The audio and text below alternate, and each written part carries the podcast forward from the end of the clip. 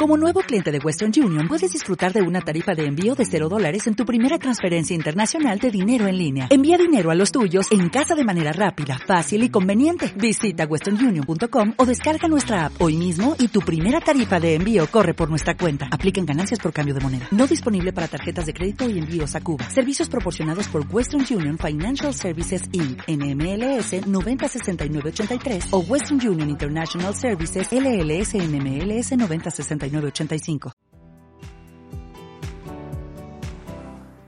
La sexualidad femenina, un espacio en Radio Tentación donde se habla de aquello que nadie cuenta, pero todos desean saber. Con Elena Trujillo y Clemence Lonis, las psicoanalistas que se atreven a invadir los silencios. La sexualidad femenina. Estamos de vuelta en Radio Tentación, aquí las dos sepultureras del alma o abridoras de tumbas, según se vea. Sí, hoy muy buenas, Elena, ¿qué tal estás? Hola, Clemence. Entonces, hoy eh, nos toca desarrollo sexual femenino. Oh, han dicho así, vamos a asustar a los oyentes. Sí, vamos a poner, porque ¿cómo es? Cuando hablamos del enigma femenino, de la sexualidad femenina, eh, mm, porque nosotros desde el psicoanálisis hacemos una lectura que nos permite ver un poco por qué lo femenino, dónde está la diferencia con lo masculino. ¿No? Porque el modelo siempre es lo masculino como si fuese el modelo a seguir, pero la mujer tiene otra manera, se diferencia y tiene otra manera y tenemos que poder ver un poco de dónde viene esa diferencia, porque entonces... Bueno, y por eso lo interesante de este espacio para los oyentes, porque, claro, ya de todo lo sabido, todo el mundo lo, ha aplicado y sin embargo saben que falta algo más, que falta algo que... bueno, bueno, como que falta. No llega a conectar con las mujeres, porque hay espacios de silencios que se podrían llenar con, otras palabras, que cuando hablamos del deseo sexual femenino, no solo estamos hablando de esos encuentros en la intimidad sexuales donde uno goza con, con una mujer o con la pareja, sino que estamos hablando también de poder conectar con ese otro ser humano que hay frente a ti y que es totalmente desconocido, que es un misterio que de alguna manera también el goce verdadero está en producir ese acercamiento hacia esa otra persona. Claro, poder tolerar la diferencia y poder tolerar la diferencia, porque claro, en principio yo la tolero, pero no es, es poder no mirarse, no buscarse en el otro poder, porque solemos eso, buscar, mirarse en el espejo en el otro y decir, ah, soy como él, ah, hago como ella. Pero no es eso lo interesante, justamente es la diversidad lo interesante. Decir, mira cómo lo hace el otro, entonces me abre una puerta para otra cosa, donde además puede ampliar. Es decir, que mi espejo ya se, se amplía, puedo ver más cosas de mí, porque lo humano pertenece al otro y me pertenece a mí. Entonces abre posibilidades lo humano. Pero claro, eso nos lleva a esa pregunta con la que abrías el espacio de hoy, ya que las personas nos construimos, es decir, no nacemos hechas, no nacemos un hombre y una mujer ya definido los roles correspondientes a cada sexo. Eso, vamos a ver, está superado y esa teoría ya no es válida. Eh, ya se ha descubierto que para construirnos como humanos necesitamos ese otro ese otro ser, esos otros seres en los cuales nos vamos a construir como humanos, vamos a tomar como modelos en ese espejo que somos. Y donde también ahí vemos nuestras faltas o nuestras imperfecciones o empezamos también a construir ideales que en unos, en unos lugares nos construyen y en otros lugares también nos impiden dar los pasos que nos generen la diferencia, porque lo bello de la vida sería que cada uno de nosotros pudiéramos permitirnos eso que nos diferencia del otro y eso que, también hace que la diversidad sea la riqueza. Lo bello sería la diversidad, entonces. Claro, lo bello es que hombre y mujer, o mujer y mujer, o hombre y hombre, no, no estén todo el tiempo buscándose a sí mismos en el otro, sino que aceptaran ese goce de las diferencias, ese goce mm, donde como no te voy a comprender del todo, pero sin embargo eso no me detiene para poder hablar, para poder seguir deseando encontrarme contigo, porque es muy idílico hablar del goce o hablar de, que a todos nos gusta encontrarnos con otras personas, pero también tenemos que reconocer los displaceres que nos generan esas relaciones. Es decir, cuando yo hablo contigo o con otra persona, en ese hablar también hay displacer porque también hay cosas que tú me muestras como falladas o diferentes a tu opinión, o me muestras elementos de mi personalidad que es decir, que hay cosas que me devuelven negativas sobre mí. Claro, pero también para no detenerse, ¿no? en lo que nos dice el otro. Porque el otro viene y nos dice un discurso y entonces o me gusta o no me gusta, o yo pienso igual o yo no pienso igual. No, escuchar, escuchar que el otro presenta y en ese momento, porque no tiene por qué presentarme lo mismo mañana, en ese momento eso. No lo entiendo. Pues no lo entiendo, porque lo tengo que entender. Claro, pero muchas veces nos angustiamos y nos detenemos en esa angustia, porque queremos eso, que estar de acuerdo con el otro o que el otro esté de acuerdo con nuestra postura. Hay como una competición que viene marcada también desde los comienzos de nuestra vida donde el otro lo tomamos como objeto de amor, pero también lo tomamos como nuestro rival, como ese que también nos va a robar algo de nuestro mundo, porque somos también tan egoístas que creemos que las otras personas nos pertenecen, que tenemos un modelo de amor donde queremos casi incorporarlo a nuestro ser, nos lo queremos comer y, entendemos que cualquier cosa que rompa esa imagen del amor estropea o, raya nuestro narcisismo. Bueno, pero es una cosa del narcisismo y también de la necesidad, porque también cuando el otro eh, nos puede llegar a dar eh, satisfacciones, placer,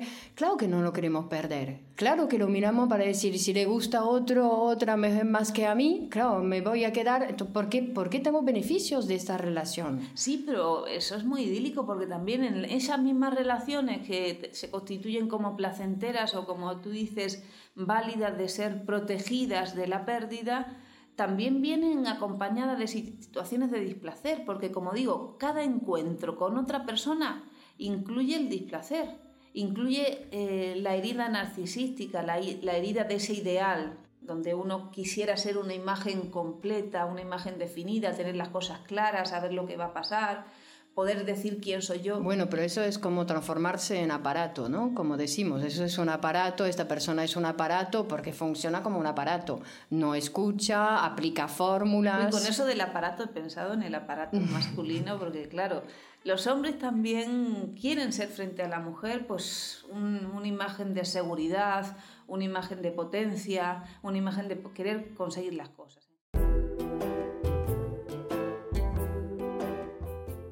Amor existe y la libertad. Descúbrelo con nosotras. Podemos ayudarte a vivir mejor tus relaciones. Teléfono de consultas 91 55 96 436. Llámanos. El otro día decías, ¿no? Que un hombre para seducir a una mujer tiene que ponerse casi en posición femenina. Muy interesante que recuerdes eso, porque claro, eh, tendemos a que se nos olvide eh, la magia del amor y del deseo, porque no se puede controlar, por mucho que las publicidades, los medios de comunicación, el cine, las, por mucho que el poder quiera meterse en la vida de las personas y decirle cómo tienen que vivir o cómo tienen que amar, el aparato psíquico, el motor de la vida, no se puede manipular. Tiene, está ya establecido su modalidad. Es humana. Entonces, por humano van a pasar toda esta variedad de cosas que decimos. Y por humano no vale solo un modelo. Usted actúe todos los días de la misma manera que no lo conseguirá. Claro, por eso que no se puede calcular ni controlar, ¿no? Porque ese afán de controlar que podemos ver en todos los sectores de nuestra vida, en la cama, la sexualidad que queremos controlar y cada vez que la queremos controlar es cuando ¡pum! falla. ¿No? De un lado por el otro, digo que de parte de la mujer como de parte del hombre. Entonces, pero en las empresas también se ve, en las conversaciones con los amigos, la realización de cualquier cosa, el querer controlar es un desastre. Bueno, y una de las problemáticas que te vienen muchas parejas hoy a las consultas son que se espían los móviles, las redes sociales, se investigan las cosas. Hay una invasión total de la intimidad de la otra persona y ya que este espacio habla de la sexualidad femenina, habla de, los encuentros entre las personas, claro, ¿cómo no decir que ese camino de querer controlar es el camino que destruye al otro, que te destruye a ti mismo? Porque ninguna verdad que puedas encontrar en ese móvil, en esas redes sociales, tiene que ver con la realidad del deseo. Cuando justamente otras personas desean a tu pareja, tú más las deseas. Pero eso no lo puedes reconocer. Solo en el diván de un psicoanalista puede uno llegar a esas frases. Pero claro, quieren controlar a la pareja para no perderla, pero ahí la pierden. Ahí rompen la confianza, ahí rompen la relación, ahí son un objeto y un amo del objeto. Claro, claro es el, el, amor comercial, ¿no? Yo te doy un beso, entonces me tienes que dar un beso, entonces yo te he hecho eso, entonces me tienes que hacer eso. Y además, claro, es el, muy difícil ¿no? poder vivir un amor sin que sea un comercio, un intercambio, una venta-compra, un no es un intercambio, el amor no es un intercambio. Hay uno que no da nunca besos, pero da otras cosas. Hay la otra que no hace tal cosa, pero no hay como cambios, no es te doy y me doy. No, me doy y me doy, claro. Claro, porque cuando doy al otro, me doy a mí. La que más gana soy yo cuando doy. Porque realmente tengo el rebote de lo que he dado. Por eso me tengo que ocupar de lo que de mi propia generosidad, no de lo que el otro me, me, da. El otro, lo que el otro me da es su historia.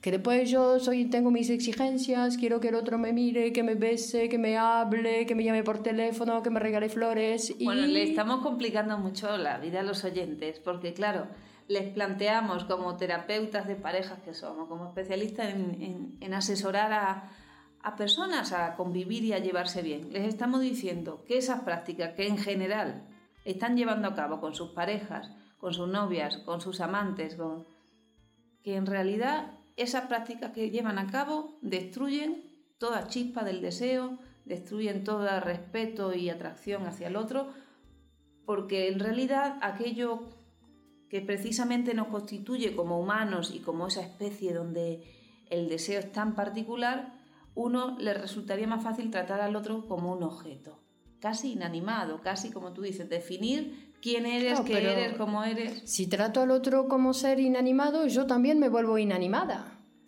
Y de lo que estamos hablando hoy es cierto que es como una gran aventura, pero mm, yo me lo propongo como el ideal. Tampoco es que voy a vivir mis historias de amor como las estoy hablando, pero es un ideal, es un, una construcción. Es decir, es una posibilidad. Se puede escuchar al otro sin querer entenderlo. Si no me entiendo ni a mí misma, ¿cómo voy a querer entender al otro? ¿Para qué poner.? No, porque entender hay varios grados de entendimiento. Además, incluso a veces escucho al otro, no lo termino de entender, pero algo entiendo. Aunque no sé lo que entiendo, algo entiendo. De poder tolerar eh, una manera diferente. Pero hay que dejar de hacer caso a la razón. ¡Ay! claro, porque uno viene con sus ideas, con sus pensamientos, con lo que le dijo su mamá, con lo que le dijo la amiga, y va y se la planta a, tu partener, a tu, a tu compañero, a esa persona que te hace gozar, porque uno no se va a ir con alguien que no le haya hecho sentir cosas. Vale, pero justo ahí ya quieres entender el deseo humano, que es incomprensible que es diferente a todo lo que tenga que ver con la conciencia, que uno podría gozar hasta con su mayor enemigo. Entonces, claro, justo tú quieres que sea el amor y el Yo deseo. no. el amor y el deseo que sean como tú piensas. Qué barbaridad. Claro, pero es muy difícil, ¿no? Porque, digo, desde que somos pequeños nos están contando cómo tiene que ser el amor, lo hemos visto en los libros, en las películas, bueno, que todavía vemos las películas que nos enseñan historias de amor absolutamente imposibles de, de vivir, totalmente imposibles. Son historias que decimos, una historia de película, porque en la realidad no, es imposible. Entonces son cuentos de hadas que nos siguen proponiendo como si eso fuese un modelo. No hay que confundirse, son películas. Claro, así que dejen de despreciar la vida que tienen, empiecen a disfrutarla y también entiendan que, bueno, que claro que hay que incorporar algunos aspectos que permitan abrirte, que permitan convivir mejor a las personas y que, bueno, que esas cosas aprenden. Por eso estamos aquí todas las noches para acompañarles y ayudarles a hablar, a entender un poquito cómo funcionan las relaciones humanas y para que no quieran entender o comprender o limitar a su pareja y eso les permita vivir con, con otra libertad y disposición. Pero por hoy, Clemons, hemos llegado a... ¿Ya? Ya. Te ha parecido poco, pero es que tenemos que guardar fuerzas porque todo no puede ser de golpe. Ajá, ok. Hay que ser medida. Entonces es una manera de controlar, ¿no? Eso del tiempo, pero que haya un límite también nos viene bien. Aunque nos peleemos un poco a veces con los límites, pero claro que nos viene bien a nuestra salud psíquica y a la salud de nuestras relaciones. Así que les esperamos mañana en este espacio de Radio Tentación, la sexualidad femenina. Muy buenas, hasta mañana. Hasta mañana. La sexualidad femenina, un espacio en Radio Tentación donde se habla de aquello que nadie cuenta, pero todos desean saber. Con Elena Trujillo y Clemence Lonis, las psicoanalistas que se atreven a invadir los silencios.